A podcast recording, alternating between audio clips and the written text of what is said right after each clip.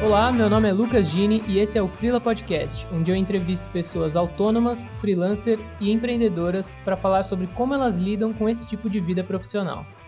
Se você gosta do Freela, apoie seguindo no Instagram e no Twitter, arroba Podcast, divulgue para as pessoas que podem se interessar e considere dar um apoio mensal a partir de R$ reais lá no apoia.se barra Podcast putz, eu sou, eu sou uma pessoa bagunçada, sabe? E só que da minha bagunça eu fico mais criativa. Então, eu, de, eu demorei bastante para virar frila justamente por essa questão do, do dinheiro, né? Eu tinha muito medo de, de virar frila e não conseguia mais, mais pagar, sei lá, apartamento, né? Sei lá, as, as coisas que a gente faz no dia a dia. No começo foi meio desesperador, porque eu estava trabalhando como se eu tivesse em agência, né? Porque eu tinha tanto medo de recusar algum freela que eu acabava fazendo vários e virando noite e, e esquecendo o propósito de eu ter virado freela, que era para focar na cerveja e na colagem.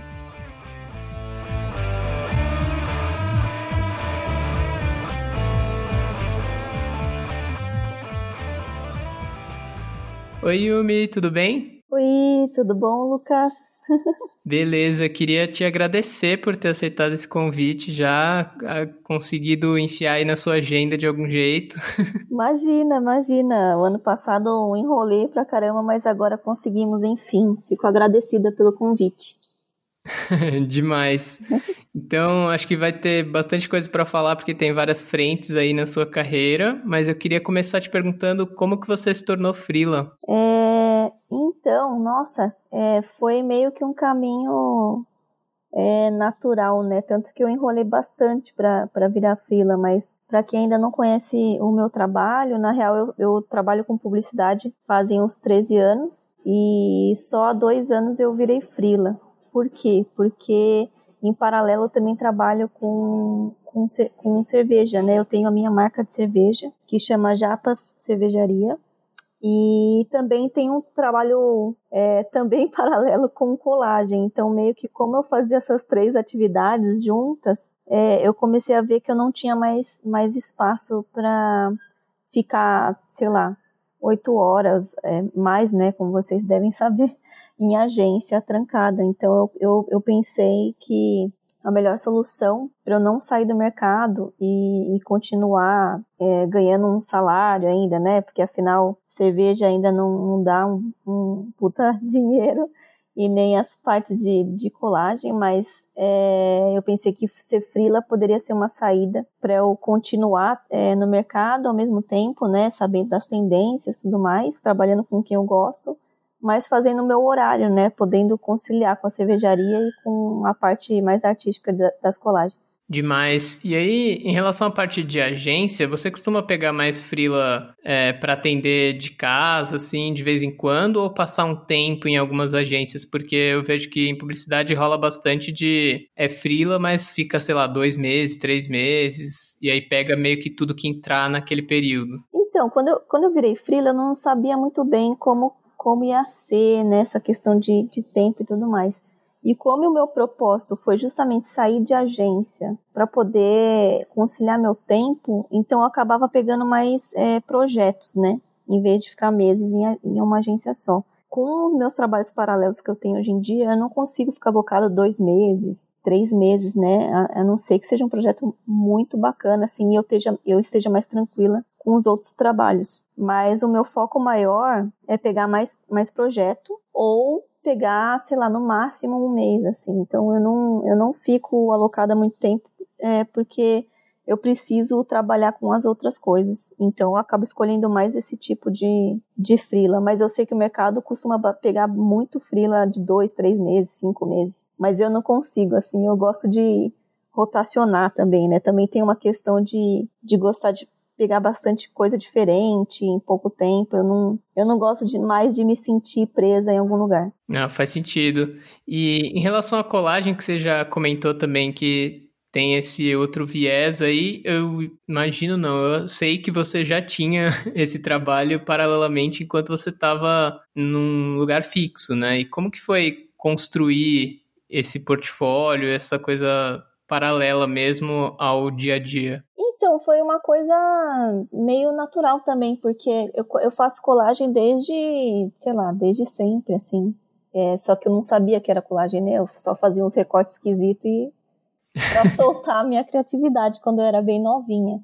Aí quando eu comecei a fa fazer faculdade, eu percebi que era uma técnica, né? Colagem. E tinha artistas é, super legais nessa área e, e, comecei a fazer bastante assim. Então eu sempre fiz é, no horário vago, sabe? Então tem gente que gosta de ir para casa cedo depois da agência ou final de semana e fica pensando em ideia para Cannes. E eu gostava de ir para casa para poder fazer minhas colagens, fazer minha, a parte mais artística, né? E às vezes entre um job e outro acabava que rolava também uma linguagem mais de colagem, né? Dentro da, das agências. Então acabava encaixando também mas sempre rolou assim num, num paralelo é, e nas horas vagas como diversão mesmo, até como terapia, né? Porque se vocês nunca fizeram, experimentem, é muito bom, né? Para você focar a mente ali, para você deixar é, para você desestressar mesmo é muito bom. Então eu sempre fiz assim dessa forma, só que com o tempo foi eu fui misturando bastante, né? Principalmente agora como frila, eu ando pegando mais frilas de colagem do que de direção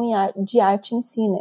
Eu misturo muito as duas coisas, né, na verdade. Mas hoje em dia eu, eu, eu tô conseguindo focar um pouco mais em frila, é, só que mais focado em colagem até. Ah, que demais. Inclusive eu vi que saiu esses dias o seu trabalho no clipe do Rashid, né? Sim, foi muito legal fazer. Nossa, demais. Misturar também com movimento, que não é sempre que a colagem tá junto com o vídeo. Sim, sim. Isso é, nossa, esse era meu sonho, né? Porque até então eu fiz muita coisa estática, né? Pôster, é, sei lá, às vezes uns que vídeos legais, algumas campanhas, mas nada que fosse super animado, super produzido. E, e agora tem aparecido coisas assim do tipo, né? O, o clipe foi a, a, coisa mais legal, foi o sonho realizado, né? De fazer um clipe totalmente de colagem. E ao mesmo tempo foi muito solto também, né? Porque eu tive que usar muito a parte de direção de arte nele, né? Porque eu, eu tive que criar uma linguagem, eu tive que estudar a melhor forma de fazer aquilo funcionar eu tive que decupar a música junto com o, o diretor, né, da produtora, para poder pensar nas cenas. Então, envolveu todo um trabalho de direção de arte e também com a parte artística de, de colagem. Então, eu, eu misturei, né, o, as duas coisas em uma coisa só, então foi bem legal. E em paralelo apareceu também um trabalho de Coca-Cola, também que era, era muito bem produzido com, com animação, com motion. Então foi Coca-Cola mais Delta. E aí eu tive, esse foi, eu tive um roteiro mais para seguir assim com ideias. Só que você também acaba usando a direção de arte para poder saber se aquilo está dentro do, do padrão que eles pediram, sabe? Porque como o cliente é mais, ele tem mais um, um, um, um padrão mesmo de, de arte, de cores e, e, de fontes que você tem que seguir, que é mais é, rígido. E quando a gente é diretor de arte, a gente consegue fazer aquilo mais dentro do esperado para o cliente, né? Não usando só o lado artístico. Então, esses freelas que tem rolado, assim, com, com animação e colagem têm sido bem, bem legais, assim. Nossa, demais. É interessante ouvir você falando também de misturar esses dois processos, faz todo sentido. Sim.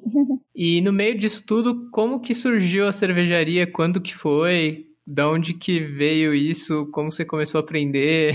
Cara, é muito doido, né? Porque, sei lá, vai aparecendo um monte de coisa e eu vou fazendo tudo. Porque eu tenho.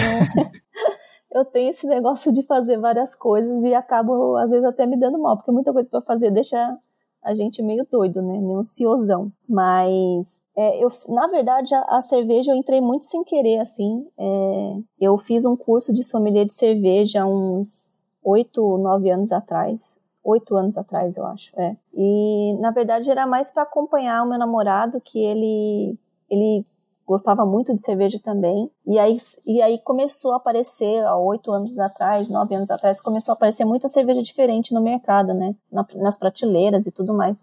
E a gente não entendia sobre o estilo da cerveja, sobre nada, né? E aí ele falou: Meu, vamos fazer um curso de, de sommelier de cerveja pra gente poder entender o que, que a gente tá bebendo? Eu falei: Ah, beleza, vamos. Só que nessas eu fui na brincadeira e agora, depois de oito anos, quer dizer, a cervejaria tem seis anos, é, eu entrei nessa área da, da, cerveja junto com as minhas sócias, a Fernanda e a Maíra. Então foi, sei lá, caí de gaiato e tô aqui até hoje. e como que foi arranjar, né, assim, da ideia Parece uma ideia de bar mesmo, né? Bora fazer uma cerveja. Mas disso até realmente criar a empresa Sim. e produzir e tudo Sim. mais, como que foi todo esse processo? É, então, na verdade, as meninas. É, a gente ia muito em festival de cerveja, sempre se reunia em bar, sempre tem uma galera, né, desse nicho de cerveja artesanal e de tanto ir em festival e ser uma das poucas mulheres, uma das poucas mulheres é, descendentes de japoneses, a gente acabou meio que se juntando naturalmente, sabe? Então, acho que rolou algum post na época, acho que da Fernanda, alguma coisa assim, postando é, uma foto com várias japonesas que tinha no, no, mercado, né? Era a Carol na época, a Carol, a Feira e a Maíra. É, eu não lembro se eu tava nessa foto ou não, mas alguém falou assim, ah, tá faltando japa nessa foto, alguma coisa assim, as japas cervejeiras. Aí nessa já, é, já, já o pessoal já conectou a gente, né, por causa da descendência. E aí a gente resolveu fazer uma, uma cerveja de brincadeira, assim, só pra, sei lá, só pra brincar mesmo mesmo, ver como era e tal. E as meninas lembraram que eu fazia uns rótulos pro mercado, né? Então, quando eu entrei nesse mercado só é, para poder aprender, eu acabei pegando uns frilas de rótulo de cerveja, é, umas capas de revista cervejeira também. Então as meninas lembraram que eu que eu mexia com essa parte de arte e tudo mais. Então elas me chamaram para poder fazer o rótulo ali da cerveja de brincadeira. Mas eu sei que a gente fez um teste lá, fez teste com vários ingredientes e acabou que a gente gostou muito da cerveja com wasabi. Né, que lembrava um pouco a nossa, a nossa ancestralidade, é, a gente resolveu usar, porque também era um ingrediente fácil das pessoas entenderem que era de origem japonesa. E aí, meio que a cervejaria nacional, que fica ali em Pinheiros, aqui em São Paulo, é, convidou a gente para fazer a cerveja é, no tanque deles, né, no, no brewpub deles. E aí foi tão sucesso as vendas, sei lá, acabou em três dias o, o tanque que a gente. Caraca. É, e foi uma festão, tipo, um monte de gente foi, todo mundo tomou, todo mundo adorou. E aí meio que a gente falou: Meu, tem uma coisa aí, né? Vamos fazer a cervejaria de verdade? E aí a gente começou a correr atrás disso e, e foi nascendo, assim, bem naturalmente, sabe? A gente nunca teve pressa de fazer acontecer, né? Então eu acho que isso ajudou bastante a gente, porque cada uma ainda tinha seus trabalhos em paralelo. Então, hoje em dia a cervejaria começou a tomar mais lugar, né? Mais espaço da nossa vida, mais, mais tempo, né? Então, até por isso que a decisão de virar frila foi mais forte, assim. Então, sei lá, ela foi andando, andando, até que foi ganhando um puto espaço na minha vida. Nossa, que demais. Eu não sabia que tinha começado meio na brincadeira, assim. É, foi bem. Deu super certo. tá caminhando. Que foda.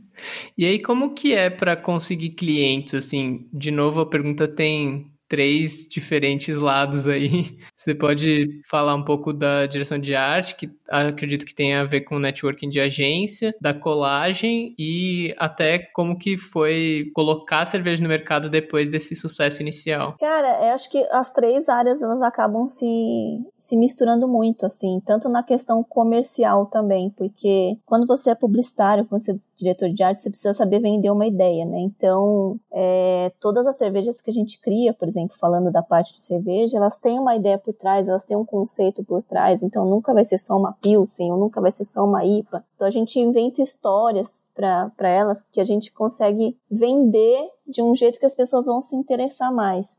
Então, isso funciona tanto para cerveja quanto para, sei lá, para uma ideia que você quer vender para o cliente, quanto para colagem também, né? Você tem que vender uma linguagem. Então, pô, se o se o cliente de repente não tem muitos recursos para fazer uma puta animação, você vende a colagem para ele como, como uma saída de, de executar aquela ideia. Então, eu acho que no final as três áreas é sobre saber vender o seu trabalho, sabe? E só que de um jeito criativo e que também envolve muito visual, muita ideia e tudo mais. Não sei se eu respondi a sua pergunta.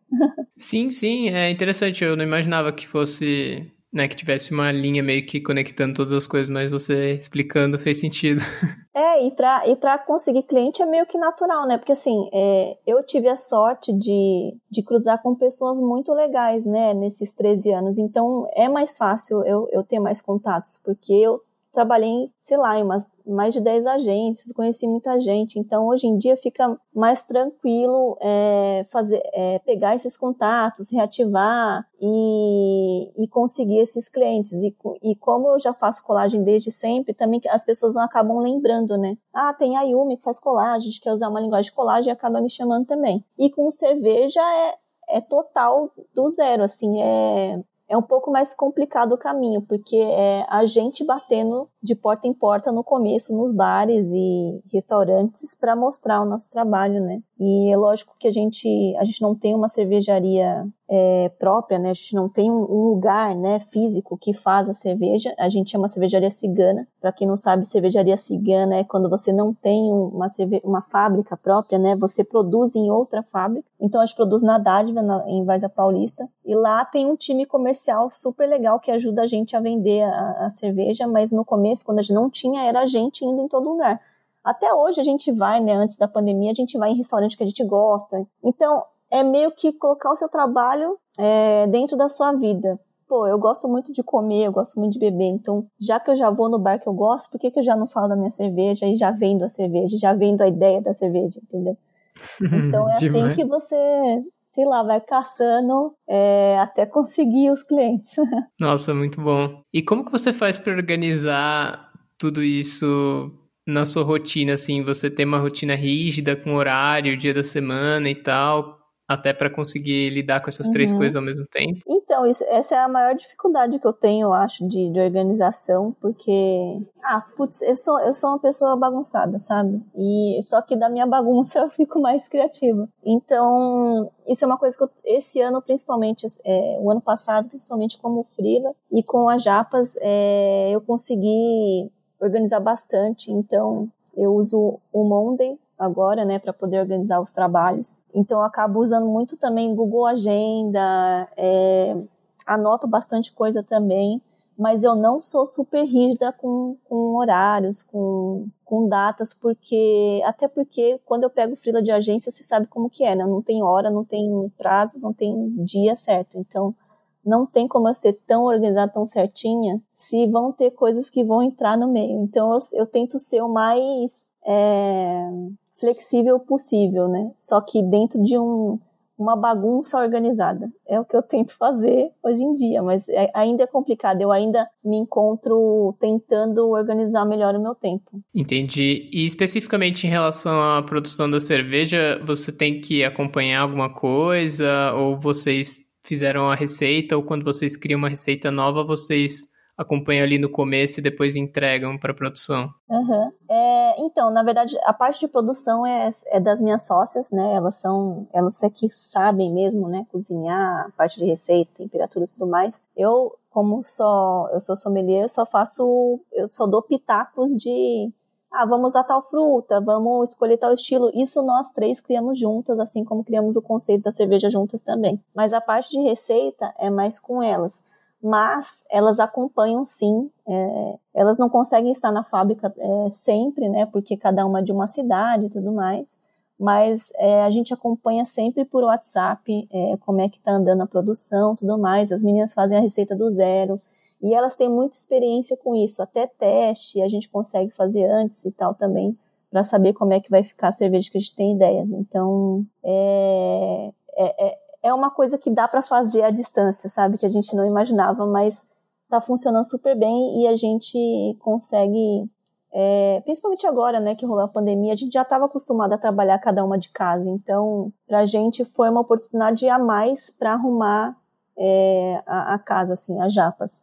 Nossa, que demais! Eu não imaginava que, né, o quão louco deve ser receber uma mensagem de como está sendo a produção. Nossa, é muito distante, assim, para mim, mas muito recebe, legal. Não, a gente recebe, é super legal, direto, o pessoal lá da fábrica manda. E, e também a gente está nos Estados Unidos agora, né? Então é, é, é pior ainda, porque é mais longe ainda. Então as meninas conseguem super acompanhar, elas fazem às vezes teste por, por vídeo com cervejeiros da cervejaria de fora, então a gente tem reuniões fixas também, né, com, com a pessoa que acompanha a gente lá fora, com a nossa investidora, então, assim, hoje em dia tudo é online, né, então é, pra gente só tem a, a ganhar, a somar, né, desde que a gente saiba trabalhar com isso. Nossa, que foda, não sabia também que tá Não é exportando, né? Produzindo fora também, É, né? produzindo fora também. Nossa, demais. E por outro lado, como que é para você também lidar com a questão das finanças, né? Como que foi essa transição de largar o salário Uhum. e assumir a variável e ao mesmo tempo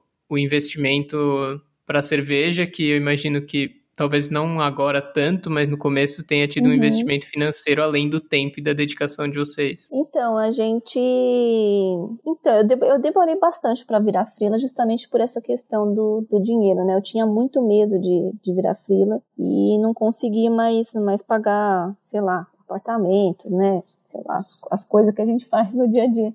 Então eu fiquei bem aflita com isso, até por isso que eu demorei tanto para ter essa decisão, né? Então eu, eu fui praticamente empurrada para virar frila, porque o meu corpo, minha cabeça já não aguentava mais lidar com as três coisas ao mesmo tempo e ficar o dia inteiro em agência, ainda virando noite. Aí fazer evento de final de semana com a cervejaria. Então meio que a minha cabeça já não foi aguentando, eu fui empurrada para virar frila na marra. Falei, não, se eu não virar frila agora, eu vou ficar doente. E aí eu, eu fui com medo mesmo, né? e aí eu vi que com o tempo eu conseguia organizar direitinho que os frilas iam vir, que tava tudo bem. No começo foi meio desesperador, porque eu tava trabalhando como se eu tivesse em agência, né? Porque eu tinha tanto medo de recusar algum frila, que eu acabava Uhum. fazendo vários e virando noite e, e esquecendo o propósito de eu ter virado frila, que era pra focar na cerveja e na colagem. Então, no começo eu tava muito assim, sabe? Na louca, né? Por causa do dinheiro e pegava tudo, fazia tudo. Mas hoje em dia eu consigo organizar melhor o que, que eu vou pegar, o tempo que eu preciso, ou se eu tenho muita coisa na cervejaria para fazer, eu acabo pegando pouca coisa de fila ou quase nada. Então eu acabo escolhendo mais hoje em dia para organizar melhor, assim, sabe? E se eu vejo que, sei lá, por exemplo, em dezembro, pô, final de ano, eu sei que final de ano pre- precisam muito de frila, que eu posso é, ganhar uma grana com isso. Então, eu, dezembro foi um mês que eu super investi em pegar frila pra caramba e deixei a cervejaria mais é, mais mais afastada assim mas lógico não, não tem como me afastar tanto também mas eu, eu foquei mais no frila entendeu na em, em agência e tudo mais mas agora em janeiro foi um mês que é um, é um mês mais tranquilo né de frila então eu acabei focando mais na cervejaria, nas coisas que a gente tinha que correr atrás, né, de rótulo e tudo mais, lançamentos, planejamento do ano. Então, foquei mais isso em janeiro. Então, depende muito, assim, do, do que você precisa pro mês que, que tá rolando, sabe? Então, eu vou organizando dessa forma, assim. Nossa, demais. E eu queria entender também como que foi para você o processo de entender a precificação é, como frila, porque a gente está acostumado com o salário e aí é, tem um valor muito diferente por job Uhum. e também um valor diferente para se vender como ilustradora, né? Não sei se ilustradora é a palavra certa para as colagens, mas enfim. Eu descobri há poucos anos que chama colagista. Nossa, não conhecia essa palavra. É, é colagista. Eu achava que era ilustradora também. Que você ilustra uma coisa, né? Apesar de você usar outro, outra técnica, você está ilustrando uma ideia. Mas é colagista. Nossa, demais. E como que foi chegar no preço, assim, saber cobrar as colagens, os freelas por job e até imagino que tenha tido uma pesquisa de mercado também para inserir a cerveja entre as cervejas artesanais. É, assim, na parte de, de publicidade, colagem e tudo mais, eu acho que o que ajuda é a experiência, sei lá, com o tamanho de cliente, com o contato. Às vezes eu até pergunto, assim, quanto você tem de budget para esse job, sabe? É, para ver se a pessoa pode me, me passar ou não. Então, essa é a forma mais fácil que todo mundo sonha, né? E aí, se já não tem o que eu quero, eu já, já recuso na hora para não ficar nesse vai e volta. Mas eu tento colocar, assim, os anos de experiência versus os softwares que a gente paga, é, versus é, prazo. Então, por exemplo, se, se precisa do negócio para ontem, se, tem, se é muito urgente, se vai trabalhar final de semana, a gente coloca uma grana a mais para poder cobrir a tristeza de trabalhar no final de semana, né? Então tem toda tem todos esses esses é, não sei é, artifícios que você vai adicionando ou não, você vai tirando. Se é uma empresa muito pequena, se é sei lá uma coisa que vai ser muito fácil, né? Então às vezes você pode cobrar por hora, né? Ou por por por projeto mesmo, né? Porque às vezes você pode cobrar por um projeto que você só vai focar naquilo, só vai fazer aquele projeto, mas você vai ter tempo para fazer outras coisas, então você consegue orçar em cima disso também. Ou se você vai ficar focado é, mais de oito horas por dia é, por um mês. Então já muda, né? Então já muda tudo, já, já é mais caro. Então tem todo um, tem todo um entendimento de um 360 que você tem que entender qual é a agência, qual é o tamanho do cliente, se é só um projeto, se é por tempo, quantos anos você trabalha com isso, quanto tempo você vai levar, né, para produzir. Então, é uma matemática aí. é muito cada caso é um caso, é, né? cada caso é um caso, assim, não tem muito o legal é sempre conversar com alguém também que é do, do, do, seu nível ou que tem mais experiência com você e tirar dúvida, né, também. De repente, é perguntar. Eu converso direto com umas amigas que são frilas também, então você consegue ter uma ideia do, do mercado, né. E você acha que a experiência como diretora de arte te ajudou também a ter noção do quanto cobrar nas colagens por ter eventualmente contratado não colagistas, mas ilustradoras, enfim, outros serviços de fotografia e tal? Eu acho que ajuda sim, embora é, muitos, muitos é, sei lá, veículos ou clientes não tenham o dinheiro que você está acostumado a ter em agência, né? Então é complicado também essa parte, porque é, depende muito do, do, tamanho do cliente, ou se é para revista, por exemplo. Às vezes eu faço muita coisa para revista, e revista editora, né? Não, não tem tanta grana hoje em dia. Então, cara, às vezes eu quero pegar, mesmo que não, eu não ganhe uma puta grana, eu quero pegar para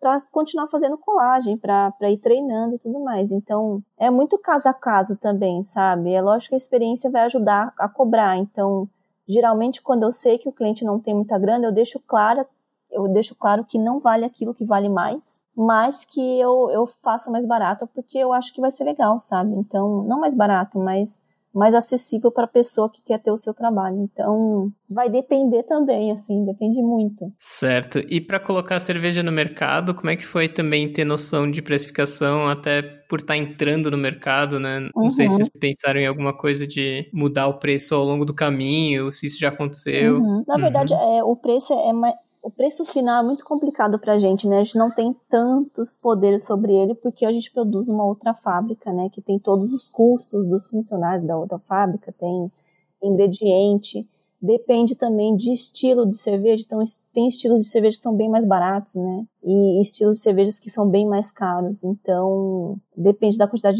de, ingrediente, depende da, sei lá, é, se é muito raro ou não o ingrediente, sabe? Então, Geralmente o que a gente pensa é, pô, legal, a gente é uma cervejaria que a gente não tem só o nicho de beer geek, né? A gente tem o nicho também das pessoas que não entendem tanto de cerveja artesanal. Então, como é que a gente vai fazer para atingir esse público se a gente tiver só cerveja muito cara? Então, a gente cria cervejas é, que elas conseguem ter um preço mais acessível para essas pessoas poderem consumir também. E aí, a gente não consegue só pensar em preço, né?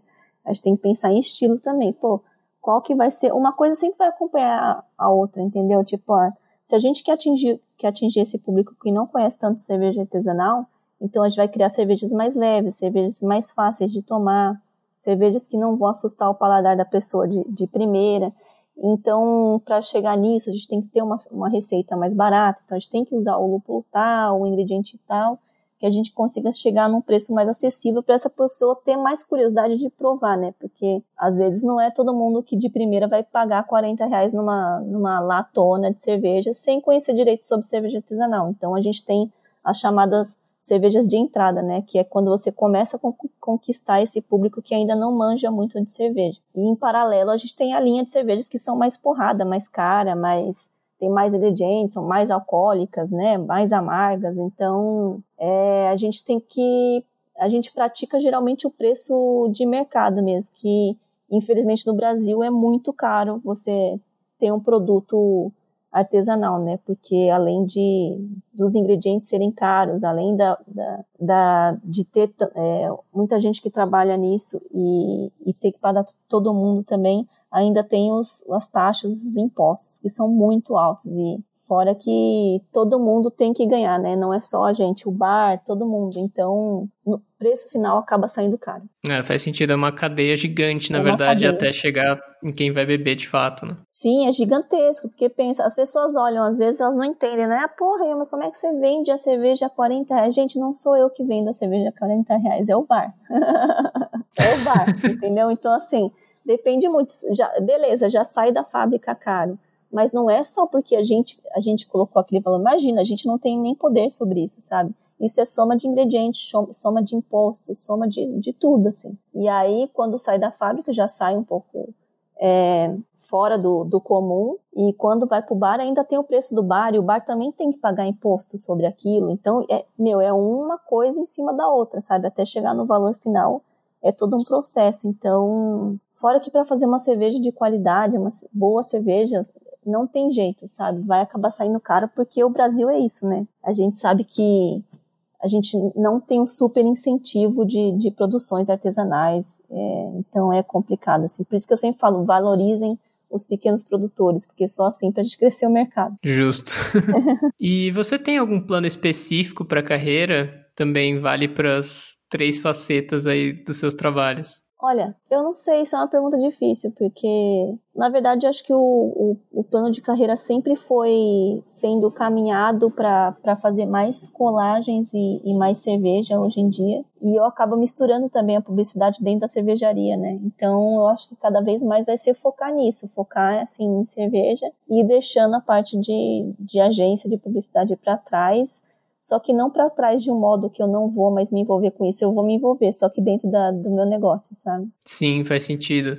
E como que foi é, essa coisa de começar a produzir fora também? Vocês chegaram a imaginar isso? Foi meio de surpresa? Surgiram investidores? Então, foi. A gente não, não tinha ideia também assim como tudo sempre vai acontecendo, né? Porque a gente vai fazendo um trabalho, acho que legal, as pessoas vão gostando. Então surgiu uma oportunidade lá fora, né, de uma investidora que a, que a Maíra conhecia, que era amiga dela. E aí a gente topou, assim, e, e é super legal, né? Porque o mercado de fora já é mais mais acostumado com cerveja artesanal, já é um público que entende mais, que já está há mais anos aí, né, no mercado, é, conhecendo milhões e surgindo cada vez mais milhões de cervejarias. Então acaba sendo um, um trabalho que anda mais rápido lá fora, entendeu? É, mas é, surgiu essa oportunidade, a gente topou e, e tá dando super certo. E o plano é cada vez mais expandir, né? Talvez pra Europa, quem sabe, e o principal é o Japão. ah, nossa, pode crer que foda. Ia ser super massa, a gente só tá esperando os investidores aí, as oportunidades surgirem. Demais. Você faz trabalho para fora das colagens também? É, sim, já rolou também. É, já rolou alguns trabalhos, então o que me chamarem eu tô topando, assim. A conversão tá sempre a favor nesse caso. Ah, sim, total, né? O que rolar, rolou, assim, eu acho legal. Até porque a gente tem muito amigo que trabalha fora, né? Então, sempre acaba surgindo uma oportunidade ou outra. Nossa, demais. É, queria saber também se tem alguma história específica que foi marcante, assim, você contou de como surgiu a, a cervejaria e outros momentos aí que foram chave, mas queria saber se tem alguma outra história que você acha que deveria contar. Hum, da cervejaria em si? Pode ser da sua carreira de freela também, da colagem, você falou que começou desde pequena também, enfim, se tiver algum momento que você acha que foi marcante. Não sei, acho que da colagem é interessante porque eu lembro de eu fazer uns cartões na escola, a gente tinha que fazer uns cartões, não sei se você lembra disso, mas esses uhum. cartões de dia das mães, dia dos pais, sabe? E uhum. todos esses cartões que eu me lembro eu fazia com colagem, então eu, eu achei uns esses tempos assim, depois de mais velha, né? Era eu, eu eu cortei a minha foto, então era eu recortada, aí eu coloquei uma nuvem atrás, eu coloquei eu em cima da nuvem, coloquei umas asinhas, aí escrevia, fazia interações, é, com recorte, né, eu não sabia o que era aquilo, mas eu fazia.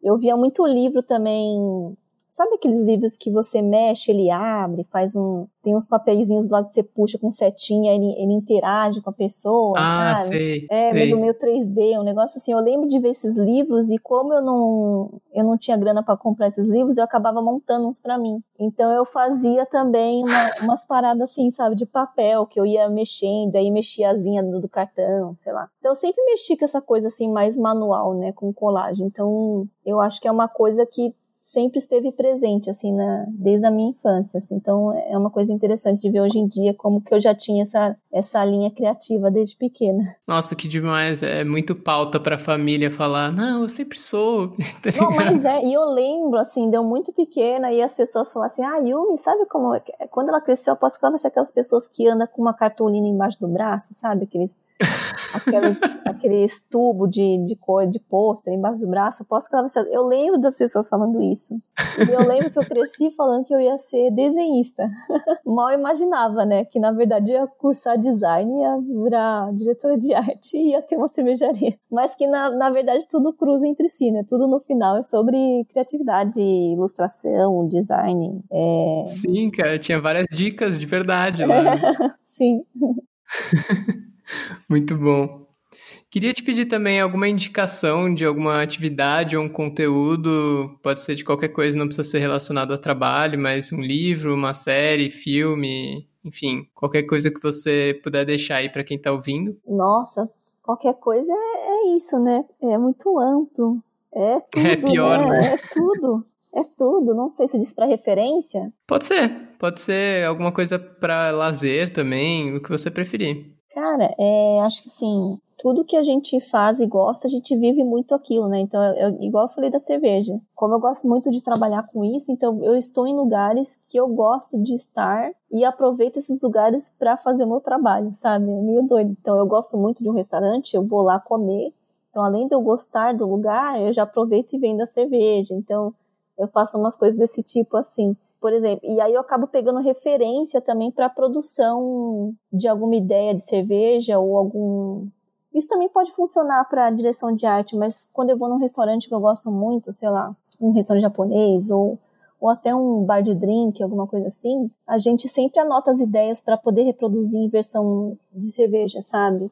Ou uma comida que a gente come na hora de falar, porra, acho que uma cerveja tal, com ingrediente tal, ia harmonizar com isso. Então, eu pego muitas referências do dia a dia para fazer é, as coisas que eu, que eu vou produzir, que eu vou criar, assim, né? Em, tanto em cerveja como, como em direção de arte e tudo mais. Então, sei lá, às vezes eu tô na rua andando, falando mais da parte de design, eu tô na rua andando, vejo uma textura na parede, uma textura, sei lá, no chão, eu acho que aquilo vai ser legal. Tiro uma foto pra, e coloco numa colagem, sabe? Então, eu acho que é vivenciar o que você gosta no, no, dia a dia. É prestar atenção no dia a dia e como que você coloca o seu. Como você usa isso de inspiração ou até pega mesmo, né, como referência para o seu trabalho. Acho que é isso. E isso é mais difícil do que parece, né? Prestar atenção nas coisas, tipo a calçada que você tá pisando todo dia, indo pro trabalho, sei lá. É, você acaba usando aquilo para ter um olhar mais artístico, né? Você para de começar a usar aquilo só como caminho, como mais como referência. Então, isso é uma coisa que eu tive a oportunidade de ter uma professora bem legal na faculdade que falava muito sobre isso. Então, eu acho que isso ajuda a ter um, um olhar, né? Quando você vai fazer um trabalho até mais na publicidade, né? Quando você vê o que está acontecendo, quando você vê o anúncio na rua, você começa a ser uma pessoa mais crítica também, né? Putz, eu, eu não escreveria aquilo, é, eu não me sinto encaixado naquele anúncio que eu vi na rua. Como eu faria diferente quando eu vou fazer o meu? Então, é sempre pensar no seu dia a dia mesmo, né? Vivenciar, olhar, sei lá, ver se aquilo se encaixa. É, é fogo que você fica muito chato, né? Mas mas é meio que olhar tudo como referência. é um chato bom, né? É um chato é meio bom. inevitável, é um chato é bom. bom. E, e às vezes você vai, você vai num, num museu, você vai num, num show, você acaba tendo alguma ideia que, que tinha a ver com aquilo, sabe? Então, é, ver série é muito bom, né? Ir em show é muito bom. Tudo vira a vivência que você tem com pessoas diferentes é, é muito bom. Tudo isso dá ideia, né? Tudo isso dá, tudo isso vira referência para você criar uma coisa nova. Demais. Por último, então, Yumi, eu queria te perguntar se você pudesse voltar no passado e falar com você mesma sobre a carreira de freela, de empreendedora, quais dicas que você daria? Nossa, eu ia falar que tá sussa, meu, não, não precisa ficar tão ansiosa. Porque o meu medo era justamente esse, não conseguir sobreviver com tudo isso, né? Com sendo frila, mas que no final dá tudo certo. Uh, acho que o, as pessoas vão reconhecendo o seu trabalho com o tempo e, e, e a, a, coisa acaba acontecendo, as, as, as, oportunidades vão surgindo com o tempo, é só ter calma e respirar. E fazer um yoguinha também ajuda. é, eu achei interessante que você falou que logo que você virou filha, você estava vivendo uma vida pior que de agência. É. Cara, várias pessoas falam isso. Eu também passei por isso assim que eu virei freela, fiquei uhum. paranoico, sabe? É louco como a gente tende a ir pro negócio que levou a gente a parar, sabe? Sim, é. e faz tempo que a gente trabalhou junto, né? Já faz muitos anos, eu nem lembro mais quanto. Sim, acho que foi lá para 2011 ou 12. E sabe o mais interessante? A gente trabalhou na Nelgama, né? Sim. E sabe o que é mais interessante? Que eu, eu, eu não sei se você lembra, mas eu mudei, eu comprei um apartamento do lado da Neogama, da antiga Neogama, e comecei a trabalhar lá. Então eu ia, realizei o sonho da, da casa própria, sair do, do Capão Redondo, é, é, sair da, da ponte lá que dividia, e aí vim pra cá e comecei a trabalhar do lado de casa. Então era três minutos de casa a pé. E aí eu falei, caramba, né? Que da hora conseguir realizar meu sonho, muito legal, bacana. E saí da Nelgama. Depois de uns anos, não sei se você ficou sabendo, a Nelgama saiu daqui e eu fui trabalhar na Accenture. Foi a, outra, a última empresa que eu trabalhei, né? Já não era mais agência, era consultoria que tinha a parte de criação com, com eco e tudo mais. Ah, nem sabia. É, e aí o eco foi pra Accenture, aí eu fui para lá com ele, e, e aí a Accenture depois de algum tempo, depois de um ano, nem lembro mais, é, depois de um ano e pouco, mudou, não, muito mais que isso acho que uns dois anos, sei lá, nem sei quanto tempo mais, eu tô louca. E aí a acabou mudando, sabe pra onde? Pro prédio da Neogama, aqui do lado de casa. Mentira! É sério. Ou seja, o raio caiu no mesmo lugar duas vezes. Eu vim, eu trabalhei no mesmo prédio de novo. Realmente a única evolução possível Sério? era trabalhar num, num, cômodo da mesma casa, né? Não, pra ter menos trabalho. Eu falei, caralho, pra quem levava, sei lá, três horas do Capão Redondo pra trabalhar em qualquer lugar, meu, agora é três minutos. E mesmo assim, pra mim não foi o suficiente, né? Pra mim, mesmo, mesmo estando do lado de casa, não foi o suficiente. Eu falei, eu preciso trabalhar em casa. Aí eu virei fria de vez. Tem que ser três passos agora. Três passos, né? Demais, Yumi. Queria te agradecer de novo pela conversa, por ter aceitado o convite. Foi muito bom ouvir de todas as suas experiências diferentes Sim. nessa carreira. Foi muito massa. massa. Foi massa, obrigada. A gente conversa então. Um beijo. Um beijo e obrigada pela oportunidade de novo. Valeu bastante, estou bem feliz.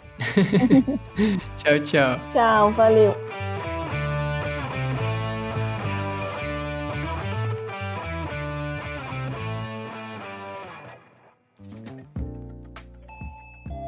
Você ouviu uma edição fonohouse.com.